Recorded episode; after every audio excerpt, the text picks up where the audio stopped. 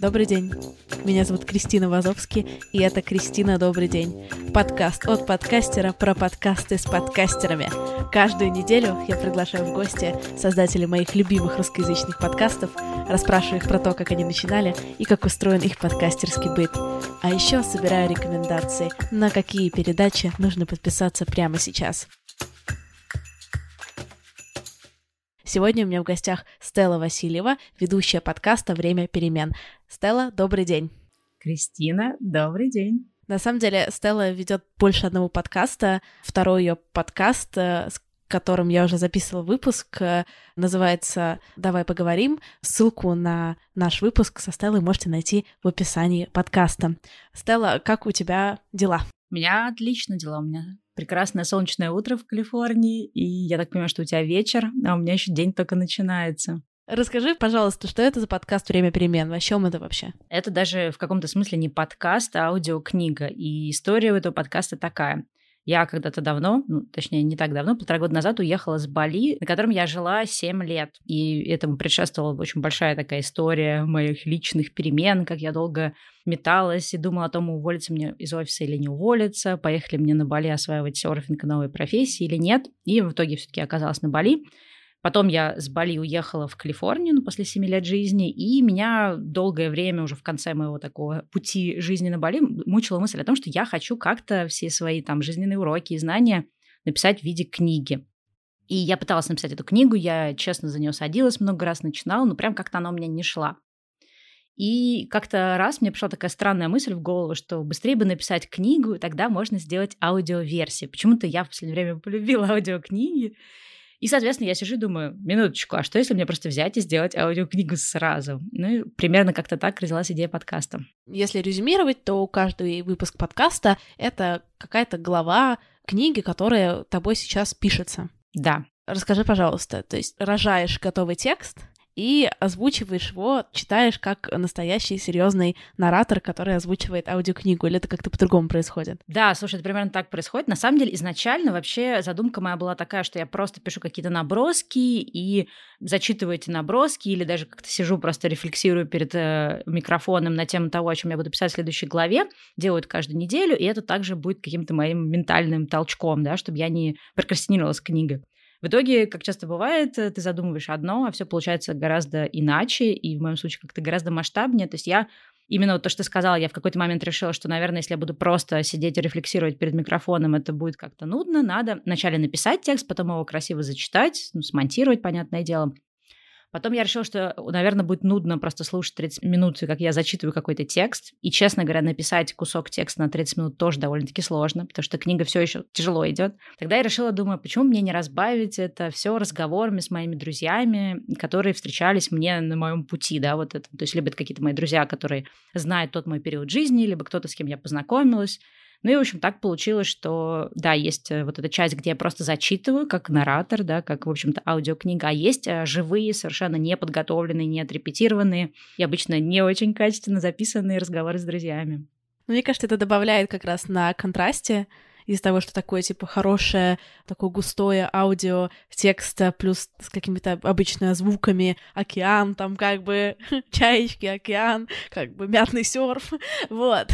Я просто начала сначала еще прислушивать на всякий случай. Мой любимый момент, когда ты описываешь три минуты цвет серфа, я правда... Нет, то есть это без сарказма любимый момент, я такая, да, да, я чувствую, я почувствовала.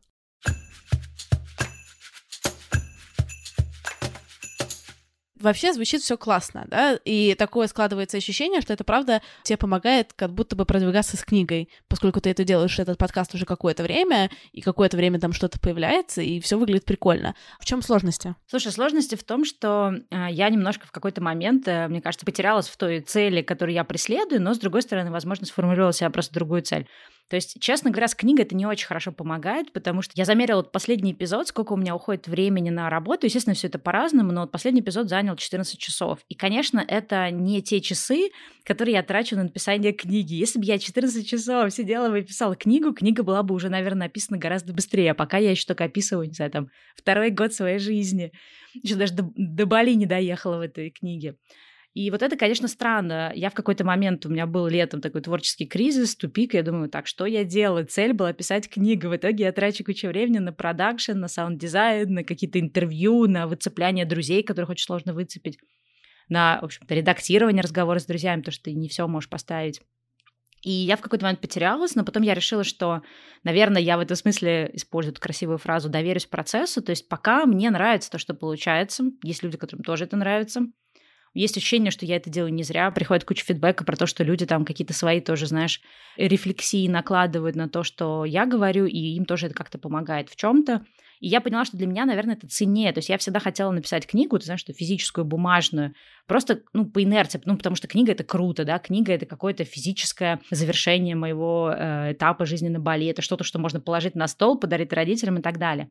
Подкаст — это как бы, да, ну, менее серьезно, это так, типа, для родителей это вообще игра какая-то и для каких-то других людей. Но я поняла, что если вот абстрагироваться от того, что классно для других людей, и подумать о том, что классно для меня, для меня это очень такой вот жизненный опыт, э, терапия какая-то моя, потому что я заново перепроживаю какие-то моменты и понимаю, что что-то, что я думала там 10 лет назад про кого-то, какого-то человека, про его мнение обо мне, это вообще все не так. И для меня, наверное, ценнее просто то, что происходит со мной, пока я готовлю этот подкаст, чем даже, наверное, то, что будет на выходе с книгой. Я тебя очень понимаю, на самом деле, в этом, потому что я тот человек, который тоже очень хочет написать книгу, просто потому что нужна книга в какой-то момент. Не прямо сейчас, но вот в какой-то момент нужна книга. При том, что я про себя поняла, что я писать терпеть не могу. И я пока не знаю, как это два собрать вместе. Гострайтер. Или можно записывать подкаст и потом нанять кого-нибудь, кто будет транскрибировать его. Ну да, да. Мне, кстати, кто-то спросил, типа, буду ли я все-таки писать книгу. Я говорю, вот сейчас для меня это не так важно, будет ли книга, хотя, ну, у меня все еще есть желание ее написать, плюс все-таки какое-то количество текстов есть, хотя, наверное, их будет, возможно, недостаточно для книги.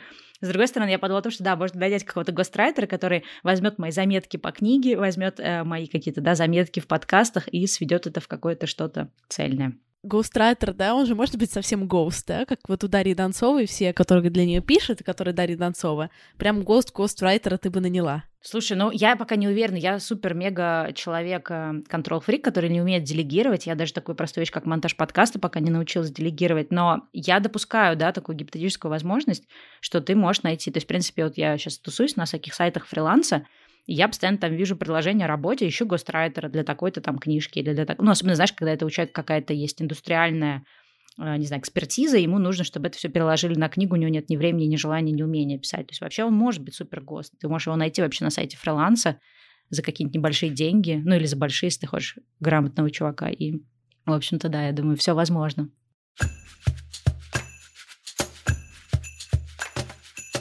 Ты, как я уже упомянула в начале, делаешь подкаст «Давай поговорим». Ты делаешь его в соавторстве с Аней Марчук. И это такой вот подкаст, я не знаю, как назвать его стиль, диалог. Вы что-то с Аней перетираете какие-то темы. Очень интересно, в самолете вас слушаю, уже, по-моему, все переслушала. Как отличается твои ощущения, твой опыт производства подкаста в команде и производства подкаста, как бы, когда это твой личный проект, вот Стелла Васильева «Время перемен». Слушай, а, кстати, очень хороший вопрос. Э, это на самом деле очень сильно отличается. Есть плюсы, да. Самый главный плюс для меня, что вот мы с Аней как-то в начале еще нашего пути подкастного решили, что мы будем выходить раз в неделю. И мы хотя там один раз, по-моему, делали перерыв осознанно на новогодние каникулы, но это так, да, типа каникулы. А так мы, в принципе, вот год уже делаем и ни разу не прервались. И когда ты делаешь с кем-то, особенно если вы плюс-минус более-менее организованные люди, то всегда есть вот этот момент, что если один такой, блин, что-то я не хочу записывать, я что-то устал, я там то все пятое, десятое, и ты такой думаешь, сейчас, если мне Аня напишет, что она тоже устала, то мы просто скипнем. И Аня такая пишет, так, я готова, давай. Ты такой, ну ладно, надо записать. Это действительно работает, э, ну, особенно если вы прям договорились точно, что вы ходите каждую неделю кровь из носа. У нас бывали ситуации, когда мы там в субботу записываемся, в воскресенье монтируемся и выкладываемся. Ну, то есть мы просто мы понимали, что когда ты вдвоем, у тебя есть какая-то моральная поддержка. Есть э, тоже такой классный момент, что мы э, монтируем по очереди. То есть одну неделю монтирует Аня, одну я, ну, то есть понятный, да, какой-то плюс.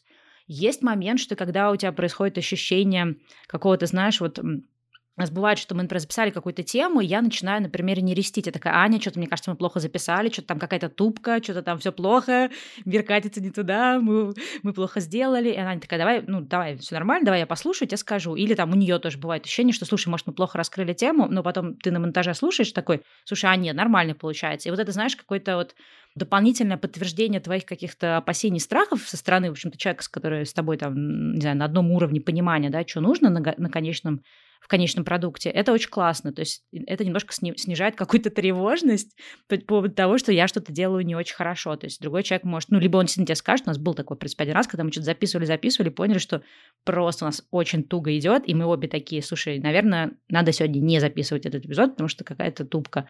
И это тоже классно, что ты не пытаешься себя там насиловать, да, ты говоришь друг другу, что, слушай, давай просто вернемся к этому через неделю или там через несколько дней. Это тоже классно. Когда ты один, соответственно, ты один на один со своими страхами. У меня, знаешь, было вот в подкасте «Время перемен», поскольку я сразу как-то сделала такой вот масштабный заход через саунд-дизайн, эти наложения звуков, то когда я уже делала следующий эпизод, я такая думаю, блин, это занимает очень много времени, давай я просто зачитаю главу. Но у меня началась паранойя, что теперь это будет недостаточно высоко по уровню, теперь люди ждут чего-то другого, и у тебя нет второго человека, с которым ты можешь это обсудить и поговорить. Слушай, как ты думаешь, могу я просто сделать вот так, и это будет ок, и человек тебе скажет, да, это ок, не парься, делай. И я очень много времени трачу на вот эти какие-то, знаешь, самовыгрызания, как лучше, а вдруг это будет, а вдруг это уже нудно, а вдруг людям надоело, а вдруг то. Ну и, соответственно, я стала какой-то момент делать реже подкаст, потому что ты делаешь все один, очень много времени уходит, и у тебя нет вот этого, знаешь, морального какого-то долга перед другим человеком, что вы договорились сделать регулярно. То есть вот я поняла, что вдвоем мне проще делать регулярно что-то, чем одной.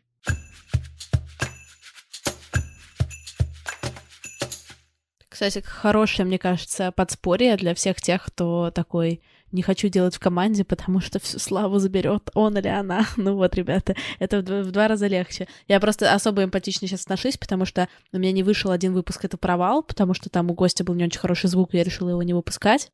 И у меня, соответственно, вылетела неделя. Я такая, ну ладно, блин, бывает жаль. Потому что, блин, хочу с тобой просто поделиться своей болью.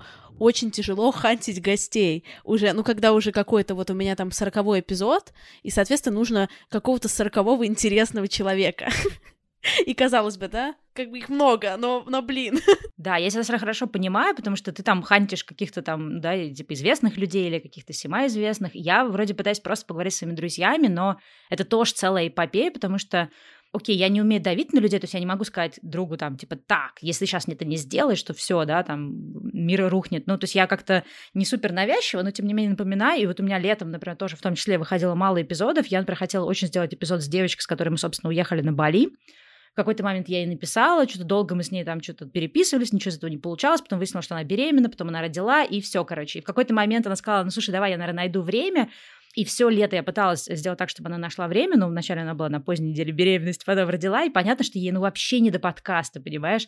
И неважно, в общем, известный человек, неизвестный, реально людей хантить сложно. Есть какие-то друзья, которых я хантила просто тоже несколько недель, и из-за этого я тоже иногда не выхожу, потому что у меня нет какой-то, да, там, очереди из выпусков наперед. То есть я вот записала, выложила, и все, и там через какое-то время начинаю работать на следующем.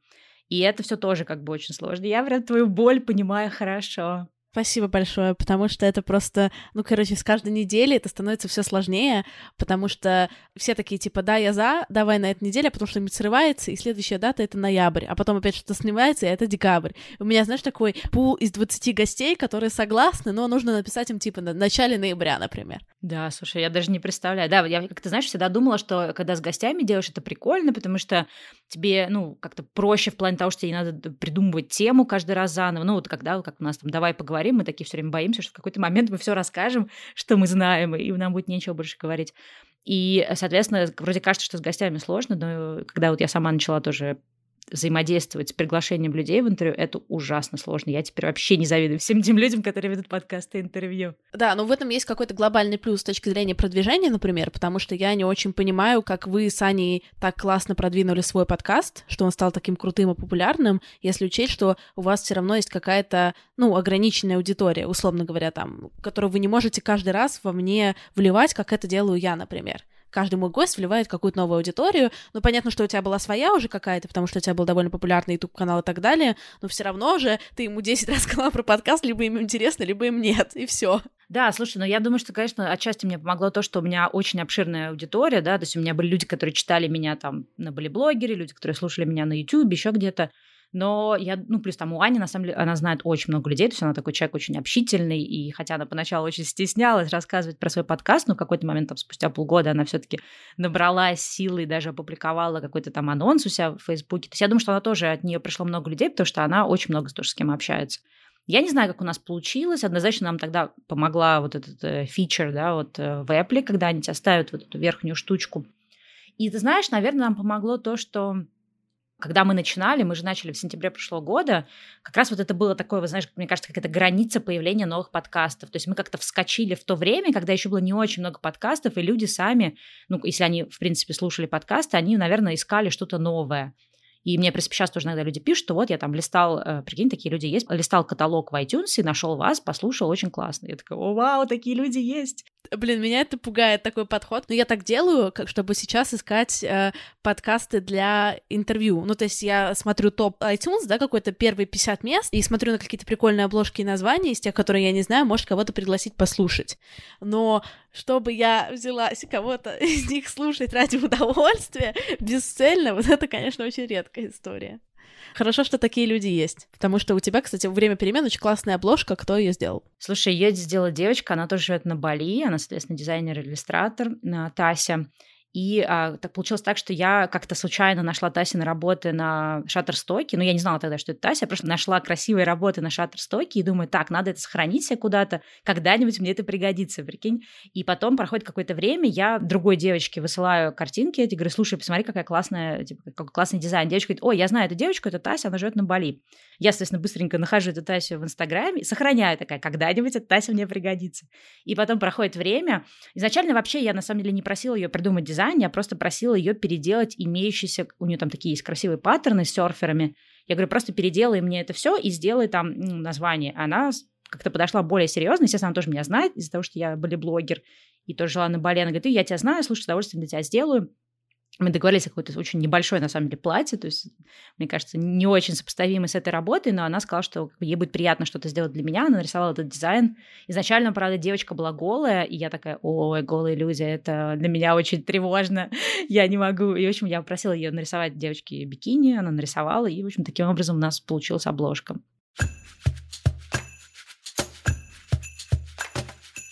Есть ли у тебя что-то такое, чем бы тебе было бы интересно поделиться про подкаст «Время перемен»? Или похвастаться, или, наоборот, пожаловаться? Слушай, ну, отчасти я даже не знаю, про что поделиться. Отчасти я про это сказала, что э, я там часто, да, в подкасте тоже говорила, что, ребята, присылайте письма, там, если у вас есть какая-то обратная связь. И я, в общем-то, говорила это не просто, да, как-то формально, а там, пишите, как обычно все говорят. Я действительно хотела посмотреть, какая будет обратная связь, и у меня был один эпизод, который называется «Бонус э, истории ваших родителей» или выпуск про ваших родителей, что-то такое.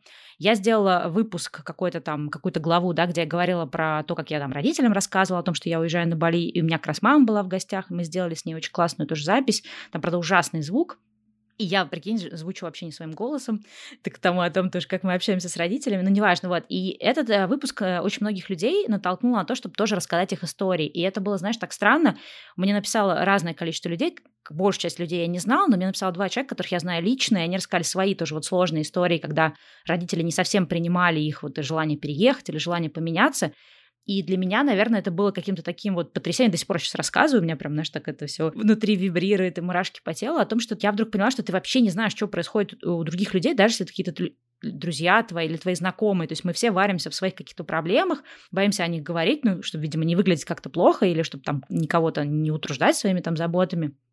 Но зачастую мы варимся в каких-то вот одинаковых вещах. И когда я делала вот этот выпуск бонусный, я зачитывала истории, соответственно, те, кто мне прислал свои истории, и мне очень тяжело дался этот эпизод. То есть я прям читала, ну, там я своим голосом старалась как-то очень так, ну, не знаю, поэтично как-то, ну, как-то прикольно, эмоционально тоже э, передать какие-то вот эмоции, в общем, которые были в письме. И я там, даже какой-то был эпизод, я там даже как-то прорыдалась.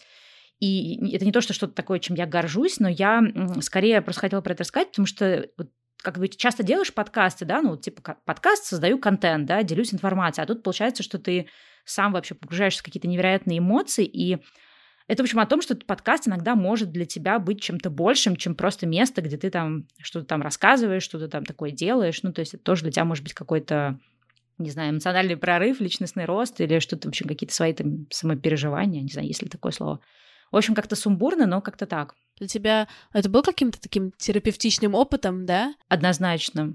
То есть однозначно, вот э, я говорю, когда я там даже прорыдалась, я поняла вообще какую-то, знаешь, вот это отпусти... Ну, сейчас это, наверное, вообще супер будет звучать странно в подкасте про подкасты, но я как-то, знаешь, видимо, какую-то свою тоже отпустила, не знаю, личную боль про то, что не всегда ты находишь взаимопонимание с родителями, не всегда ты знаешь, как им о чем то сказать. Иногда это даже не то, что ты не знаешь, как им сказать, а просто ты там труслив до того, чтобы просто э, говорить, отстаивать свои какие-то вещи и терпеливо э, доносить их то, что, ну, во что ты сам веришь. То есть ты только один раз сказал, психанул, типа, да, что там, они ничего не понимают, или вот, мама, ты вообще ничего в этом не разбираешься, да, и все. И дальше ты к этой теме не возвращаешься, потому что она болезненная, она сложная, она муторная, как бы требует терпения и долгого повторения одного и того же. И вот для меня это было, да, очень терапевтичным опытом, потому что я как-то отпустила многие какие-то вещи, и мне кажется, я даже как-то не знаю, с мамой после вообще этого выпуска и после вот э, этого выпуска бонусного, когда я читала чужие истории, я поняла, что, господи, мы все сталкиваемся с одними и тем же проблемами. Почему же мы тогда зациклимся на том, что это только мои родители меня не понимают? На самом деле у всех, у всех там, не знаю, у 80 или 60 процентов людей такие же проблемы, поэтому это не проблема, это просто то, с чем надо работать, что называется, да, поэтому для меня это было терапевтичным. Твои родители слушают твой подкаст? Слушай, я не знаю про время перемен, ну, что-то мои родители, моя мама, точнее, папа как-то не очень, но мама моя слушает какие-то вещи э, из того, что она там недавно тоже выдала, что наш подкаст этот э, «Давай поговорим» передавали по маяку, и для мамы это было, конечно, очень важно, что она услышала нас по маяку. В общем, иногда она слушает, но не все. Как вас по маяку-то передавали? Нам просто написали ребята с маяка, точнее, а, Аня написали, или, в общем, Аня где-то их там нашла. В общем, они на нее вышли и предложили, что они сделают rebroadcast каких-то наших выпусков. Вначале они попросили пять выпусков, мы им прислали просто, да, в, там, в требуемом формате эти файлы, и потом они сказали, что они хотят еще. И вот, соответственно, они теперь куда-то нас ставят. Принесло ли это каких-то вам новых, не знаю, слушателей или experience-ов? Слушай, это интересно, я не знаю. Мне, кстати, про маяк была тоже прикольная история, что мне девочки две написали, они мои там какие-то давние знакомые по еще университетской студенческой организации. И они такие, Стелла, ты ли это звучишь на маяке? Я такая, вау. То есть они про мой подкаст узнали оттуда.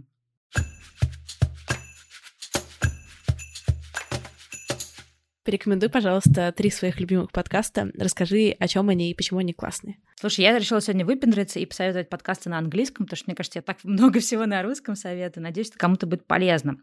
Первый подкаст, который я посоветую, он для тех, кто увлекается вообще как-то едой, кулинарией, гастрономией, в общем, всем этим. Он называется Milk Street. И это прям такое, знаешь, полноценное, в общем-то, радиошоу. Они там берут интервью, какие-то там люди, какие-то полевые заметки присылают им, что-то, какие-то рецепты обсуждают, то есть там несколько участников, то есть это прям вот, знаешь, такое полноценное радиошоу. Там еще это все про еду, поэтому если вам эта тема как-то интересна, мне кажется, это очень классный подкаст. Он такой супер профессиональный. Следующий подкаст, который я э, порекомендовала, называется Pivot. Этот подкаст делают э, Карас Фишер и Скотт Гэллоуэй. Э, этот подкаст, он, знаешь, такой на стыке э, бизнес-новостей и политики, и такой вот экономики, в большей степени связан с какими-то стартапами, с интернет-бизнесами. И вот они, соответственно, обсуждают какие-то новости, например, что там происходит с Фейсбуком, решили разделить Apple, почему там такой-то стартап выходит на IPO, и он, скорее всего, провалится. Этот подкаст, наверное, будет интересно тем, кто вот интересуется какими-то бизнес-новостями, особенно вот э, интернет-компаний, кто интересуется вот именно тек-новостями, ну, в общем, такой вот какой-то сферой. И также у них много тоже отсылок к американской политике, они там постоянно ругают Трампа, еще что-то. То есть, в общем-то, если вас не бесит политика, то можно этот подкаст слушать. Ну, либо пропускать это. Меня бесит политика, я просто пропускаю эту информацию. Мне интересно именно вот какие-то такие индустриальные новости слушать. И последний подкаст, он, правда, сейчас э, на перерыве, то есть они делают сезонами, сезоны выходят с какими-то очень большими перерывами, но можно послушать то, что уже есть. Он называется Crazy Genius. И я даже не знаю, как его характеризовать. Это тоже такой профессиональный подкаст, то есть это не, не любительский. Там, соответственно, они делают э, какое-то такое вот исследование какой-то темы. Например, они говорят, давайте возьмем компанию Netflix и обсудим, хорошо или это плохо, что появился Netflix. Дальше они собеседуют каких-то экспертов. Часть этих экспертов говорят, Netflix это плохо, он там портит всю киноиндустрию, там, да-да-да. Потом они приводят каких-то экспертов, которые говорят, нет, это на самом деле классно. И так они разбирают разные темы, не знаю, artificial intelligence, э, там, не знаю, driverless cars, то есть машины без управления водителями, ну, живыми людьми и так далее. То есть, и вот почему мне нравится этот подкаст, потому что ты получаешь такие, знаешь, разностороннюю точку зрения, то есть ты можешь про это думать, что все-таки Netflix это, наверное, говно, а потом слушаешь такой, да, я вот не думала о том, что вот эта вещь, например, помогает развиваться там такой-то стране. То есть ты просто как-то шире видишь какую-то картинку, и это, знаешь, такой, мне кажется, общеобразовательный подкаст для расширения своего кругозора, что ли. Ну и, как я уже сказала, все эти подкасты на английском языке. Слушайте «Время перемены», мой подкаст «Это провал». Подписывайтесь на нас во всех социальных сетях. Все ссылки на все социальные сети будут в, в приложении. Слушайте подкасты вообще в принципе. Делитесь подкастами с друзьями. Отмечайте нас со Стеллой всяких сторис и говорите, понравился вам выпуск или нет. Пишите нам отзывы в iTunes. Я все читаю, хотя мама говорит мне не читать. С вами была Кристина Вазовская. Всем хорошей недели. Пока-пока.